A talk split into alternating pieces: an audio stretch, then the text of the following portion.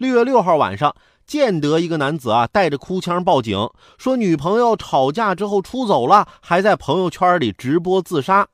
民警搜寻了一小时后，女孩竟然自己走了回来，手上啊也根本没有伤痕，所有人都松了口气。不管怎样，至少啊人是安全的。原来朋友圈上割腕那张图啊是网上搜索的，而且这女孩在发的时候设置了分组，仅对男友可见，因为她觉得男朋友通宵玩游戏不理她，感受不到男友的爱，想通过这种方式来试探男朋友是否还在乎她。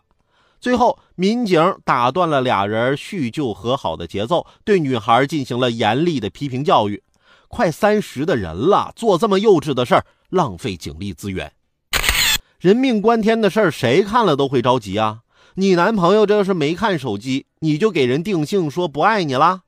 要我说呀，你俩趁早分手，以死相逼的爱充满了不信任。昨天晚上我也接了一个电话，一男的在电话里说：“啊，现在你女朋友是我的了，我告诉你，她就在我旁边躺着呢。”然后啊，噼里啪啦说了半天挑衅的话，我就这么默默的听着。